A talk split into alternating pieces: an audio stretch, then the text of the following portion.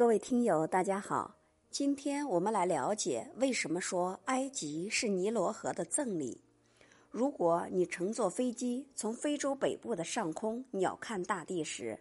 你会看到在辽阔的沙漠上有一条绿色的带子，这条带子就是世界著名的尼罗河。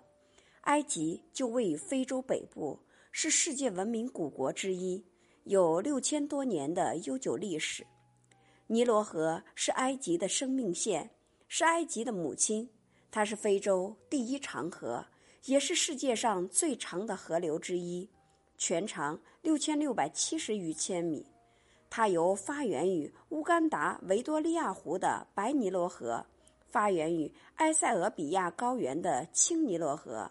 在苏丹首都喀什木汇合之后流入埃及，从南到北纵贯埃及东部。在安吉境内一段长达一千五百三十千米，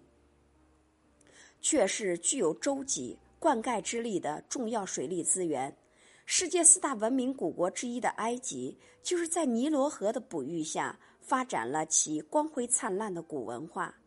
几千年来，尼罗河定期泛滥，带来了肥沃的淤泥。使尼罗河谷地和尼罗河三角洲变成了沙漠中一条生机勃勃的绿色走廊，